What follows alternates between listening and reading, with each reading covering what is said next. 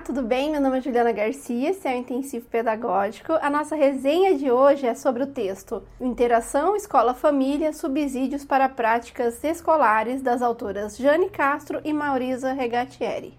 Nesse vídeo, nós vamos falar especificamente sobre os capítulos 2, Caminhos e Escolhas, 3, Princípios para uma escolha de interação escola e família e 5, Relações contemporâneas escola e família. E como sempre, vamos direto ao assunto, sem enrolação. A primeira informação que nós vamos conversar ou abordar é justamente compreendermos de onde surge ou quais são os marcos da legislação educacional que vão abordar esses aspectos ou que vão trazer para a gente as primeiras informações que nós vamos analisar sobre essa interação escola e família ou sobre as relações entre escola e família. Segundo as autoras, tanto a LDB quanto o ECA vão abordar essa relação, ou vão falar sobre a integração de agentes escolares, pais ou responsáveis. Quando nós falamos sobre a LDB, existem três artigos que vão trazer as informações, que são os artigos 12, 13 e 14. E a lei vai falar que é função da escola, é uma atribuição da instituição de ensino, articular-se com as famílias e comunidade. Já o artigo 13 vai falar para a gente que é a função do professor ou é a atribuição do professor colaborar para que essa articulação ocorra. Além disso, o artigo 14 vai falar sobre gestão democrática ou sobre a necessidade necessidade das escolas agirem a partir da gestão democrática, que na prática é um modelo de gestão onde professores, pais, comunidade e todas as pessoas que têm relação com os alunos daquela escola vão participar. A lei vai citar conselhos escolares ou equivalentes, mas a gente já volta a esse assunto logo mais. E no ECA, onde é que nós veremos essas ideias? As autoras vão citar que o parágrafo único do artigo 53 vai trazer literalmente a informação que é direito dos pais ou responsáveis ter ciência do processo pedagógico, bem como participar da definição das propostas educacionais. Mas não para por aí.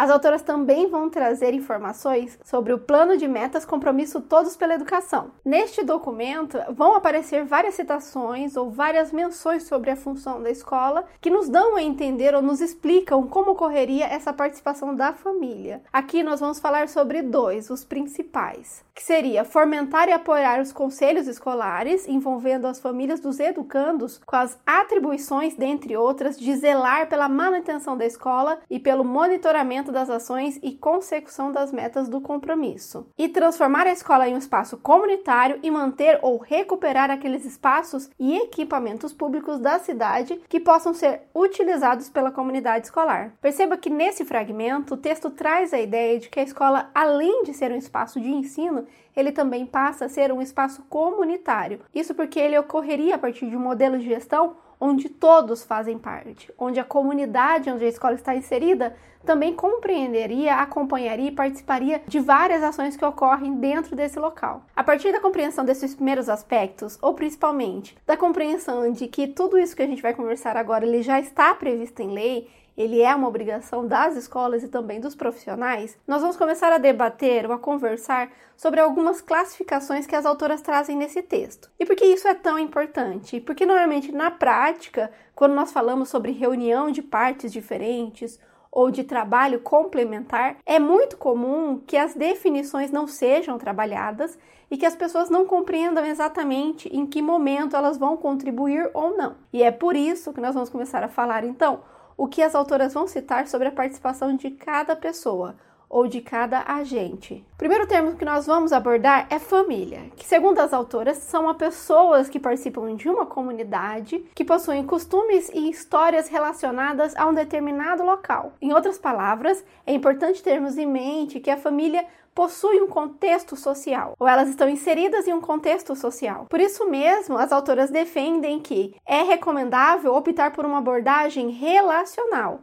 entre educação e contexto social. Aliás, as autoras também falam que essa relação ou essa abordagem relacional que ocorre entre escola e contexto social é um instrumento, elemento importante para a revisão das práticas pedagógicas, escolares e educacionais. Ainda identificando o papel ou o contexto, a importância dos agentes, nós vamos falar sobre a escola. E é importante eu citar que a autora traz algumas definições, a legislação também vai falar sobre a escola, mas há um fragmento que é importante nós termos em mente ou nós compreendermos, e segundo as autoras, é: sempre que a escola se perguntar o que fazer para apoiar os professores na relação com os alunos, provavelmente surgirá a necessidade de alguma interação com as famílias. Ainda falando sobre as escolas, as autoras vão falar que é sua responsabilidade atuar junto a outros atores da rede de proteção social na garantia do direito à atuação, lembrando que isso não significa mudar o papel da escola e transformá-la em instituição assistencialista, mas sim dar relevo a seu papel de ator fundamental, embora não exclusivo, na realização do direito da criança e do adolescente à educação. Falando nisso, se você gosta de legislação educacional e também de resenhas de livro, não se esqueça de se inscrever nesse canal acionar o sininho porque a gente tem conteúdo inédito toda semana. As autoras ainda vão falar sobre o sistema de ensino, que segundo elas vão contribuir criando programas e também políticas que ajudem as escolas a fazer essa interação Inclusive, elas vão dedicar um capítulo só para essa temática. E uma outra temática que aparece bastante durante a construção dessa relação é em que momento ou em que poderá ajudar o conselho tutelar. Segundo as autoras, o conselho tutelar não possui capacidade legal de interferência em assuntos internos da escola. No entanto, ele pode verificar, por exemplo, a frequência e o aproveitamento escolar de determinada criança ou adolescente. Não para interferir na escola, mas para determinar aos pais ou responsável as medidas para correção da insuficiência. Perceba que o conselho tutelar pode, em algum momento, participar dessa interação entre escola e família. No entanto, a lei vai determinar e vai fixar até onde vai a sua atuação. E aqui fica muito claro: assuntos internos da escola é a família, a comunidade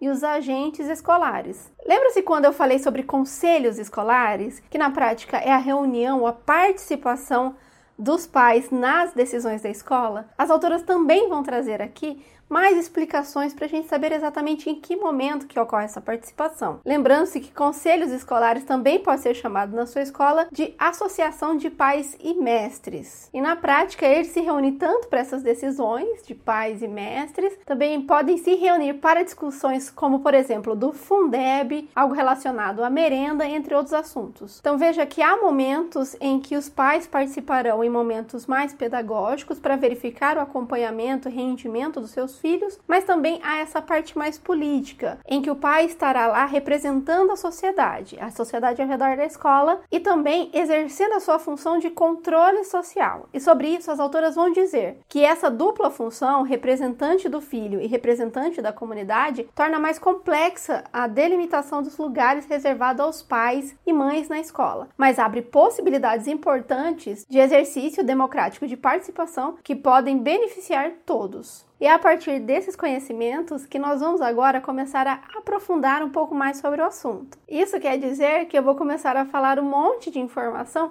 que é muito importante nós termos em mente quando vamos atuar ou quando vamos participar de momentos onde essa interação, onde essa relação efetivamente ocorre. Quando eu já mencionei, essa interação ela é compulsória, ela é obrigatória, porque ela é prevista em lei. E a partir de que momento que isso será efetivado na escola? Desde o momento que a criança entra até nas relações dentro da sala de aula. As autoras também defendem que essa relação, essa interação, ela se baseia na ideia de reciprocidade e influência mútua, considerando as assimetrias, as diferenças que ocorrem nessa relação. E por que as autoras citam esse termo, assimetria, diferença? Segundo elas, o Estado, o governo, institui um sistema de ensino que é operado por profissionais.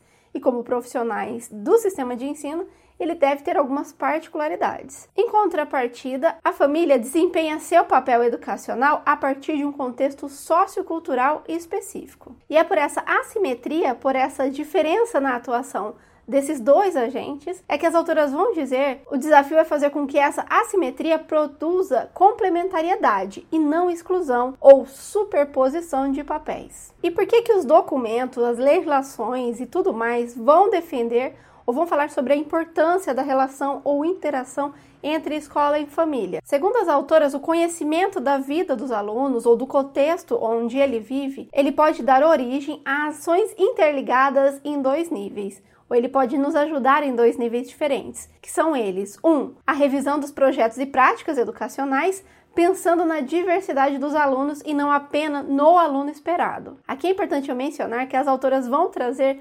novamente uma ideia que a gente já conversou bastante aqui no canal, que é a ideia de um aluno ideal, o aluno esperado, aquele que já vem pronto para a escola que não vai me dar trabalho. Então, se eu quero compreender ou quero atuar melhor dentro da sala de aula, é importante que eu não fique aprisionado a esse pensamento. E conhecer os alunos proporcionará isso. Conhecer as suas famílias vai nos ajudar a entender melhor quem são as pessoas que estão dentro da nossa sala de aula. 2. A convocação de novos atores e a articulação das políticas educacionais com políticas setoriais capazes de apoiar as famílias dos alunos para que elas possam exercer suas funções. Outro detalhe importante que eu deixei somente para agora de propósito é percebermos como que o termo foi cunhado, tanto pela legislação quanto por documentos, que é a relação escola e família. Isso não foi feito por acaso. Isso foi feito para nos lembrar sempre que essa aproximação, assim como foi dito pela LDB, deve ser realizada pela escola. A escola que vai até a família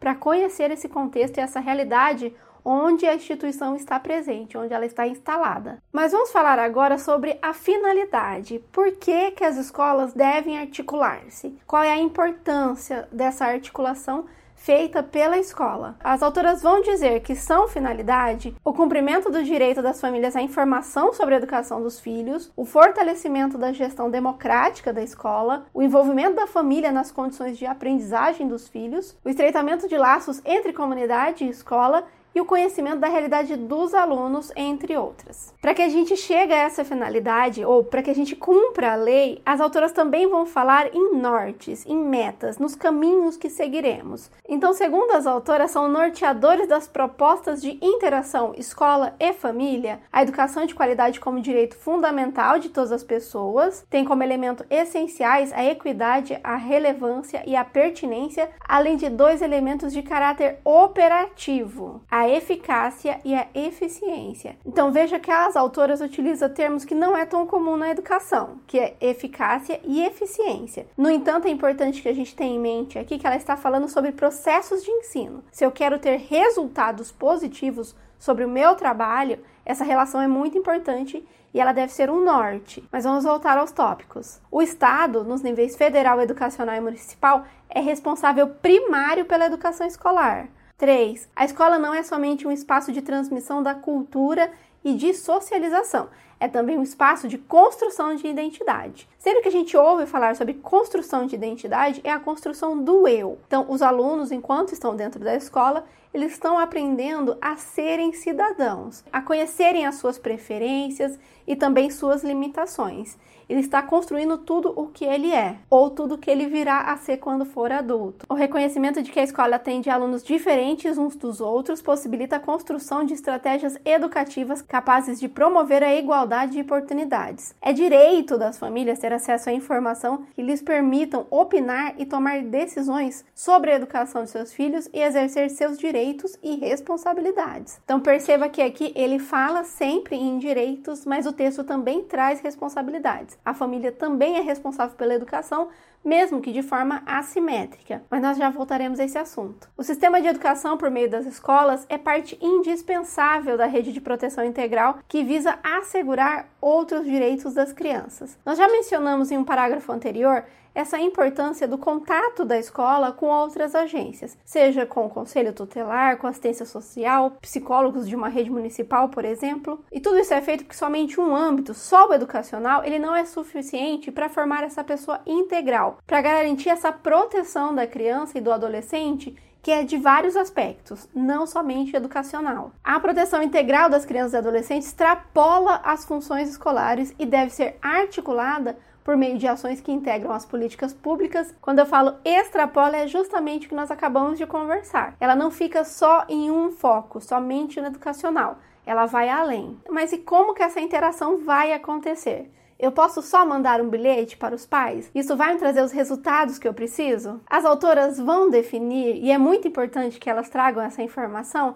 de que a interação ela vai ocorrer em três momentos, ou se achar melhor, em três estágios, três fases. E se observarmos bem, isso faz muito sentido, porque na vida real, com qualquer pessoa que nós não temos contato, também ocorre de forma similar. Mas vamos direto ao assunto. A autora vai falar que o primeiro momento faz-se o conhecimento mútuo. Então eu, professora, vou me aproximar dos pais e tentar conhecer, saber um pouco mais sobre ele, sobre a família, sobre o desenvolvimento da criança dentro de casa, por exemplo. No segundo momento, são estabelecidas as condições de negociação das responsabilidades específicas. Ou seja, nós começamos a fazer a negociação, a tentar entender como cada um vai participar na educação da criança. E no terceiro momento, aí sim, são construídos espaços de corresponsabilidades abertos à participação de outros atores importantes no processo de educação dos filhos barra alunos. Por que, que as autoras trazem essas informações, esses passos? Porque elas dizem que há um equívoco muito comum, ou que aparece muito na educação, que é a partida imediata para negociação ou ainda para corresponsabilização, que é aquele cenário que a família chega pela primeira vez na escola e nós já definimos tudo o que ele vai fazer,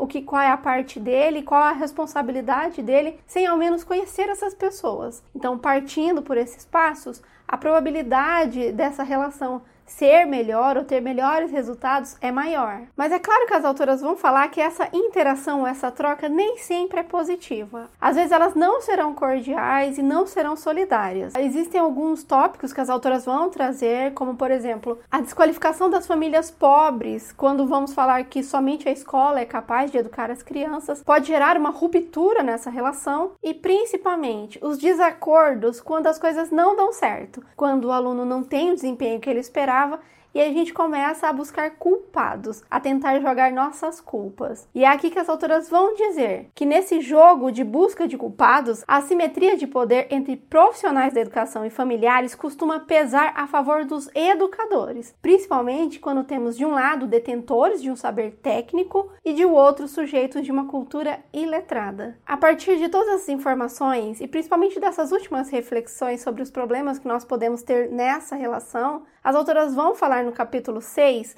sobre formas de interação. E elas vão trazer esses relatos ou essas informações no capítulo, porque, segundo elas, faltam referências concretas de como isso ocorre de forma efetiva, de que isso é possível, de que essa relação ocorre sim em escolas. E nesse capítulo, elas vão abordar especificamente algumas ações que a escola deve realizar que eu vou citar bem rapidamente. Elas vão falar em educar as famílias, trazer as famílias para a escola para obter mais informações e também para que as famílias entendam mais o mundo da escola, as regras, os propósitos, para fazer mesmo essa conexão. Elas vão falar também em abrir a escola para participação familiar, buscando maior participação e entrosamento. Aqui elas vão fazer algumas pontuações de que é importante nós termos em mente sim essa participação, mas não é qualquer participação participação é uma participação que contribua para a educação, interagir com a família para melhorar os indicadores educacionais. Então, nós precisamos ter melhor clareza sobre os papéis, sobre onde cada pessoa vai contribuir mais, pensando sempre em ter melhores resultados, em ter uma escola com maior credibilidade e também tendo melhor frequência dos alunos na escola, incluir o aluno e seu contexto,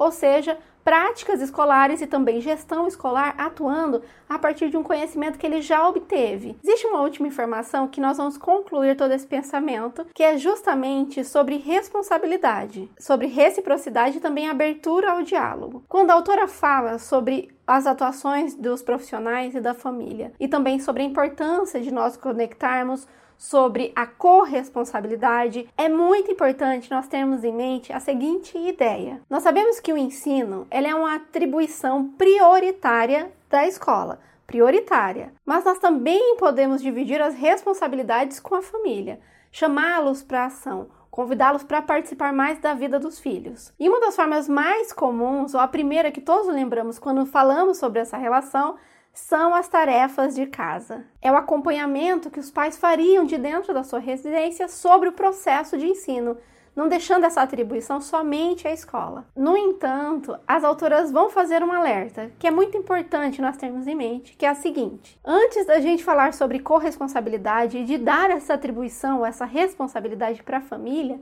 é muito importante que a gente compreenda se esses pais conseguirão contribuir efetivamente. Eles são iletrados ou são letrados? Quantas horas eles trabalham por dia? É por isso que os momentos que as autoras falaram ele é tão importante, Porque se eu não tiver isso em mente, ou se não houver um diálogo onde eu identifique exatamente o que é possível e o que não é possível, tudo que eu agir a partir desse momento poderá ser ineficaz, ele não vai funcionar. Afinal de contas, eu não compreendo a realidade dos meus alunos e muito menos das famílias. Nas palavras da autora, a escola deve identificar as condições de cada família, para então negociar, de acordo com seus limites e possibilidades, a melhor forma de ação conjunta. É importante nós mencionarmos agora que nós escolhemos a dedo os capítulos que nós íamos abordar nesse vídeo, a partir das necessidades e também das conversas com nossos alunos. No entanto, existem dois capítulos que ficaram fora dessa resenha que é o capítulo 7, Elementos para uma Política de Interação Escola e Família, e também o 4, Breve Histórico da Relação Escola-Família no Brasil. Caso esses capítulos vão cair no seu concurso, na prova da faculdade, enfim, caso você precise também dessa resenha, Deixe aqui nos comentários a sua necessidade, que em breve nós trazemos então uma segunda parte desse vídeo. Para finalizar, não se esqueça de deixar um comentário dizendo o que, que você achou, onde eu posso melhorar, curta para mim saber se você está gostando ou não desse projeto. E como sempre, lá no Intensivo Pedagógico, agora a gente vai começar a segunda parte, onde eu vou falar como é que esse conteúdo cai na prova. Vamos resolver algumas questões e eu também separei 30 questões comentadas para você resolver. Por hoje é só um abraço e até a próxima.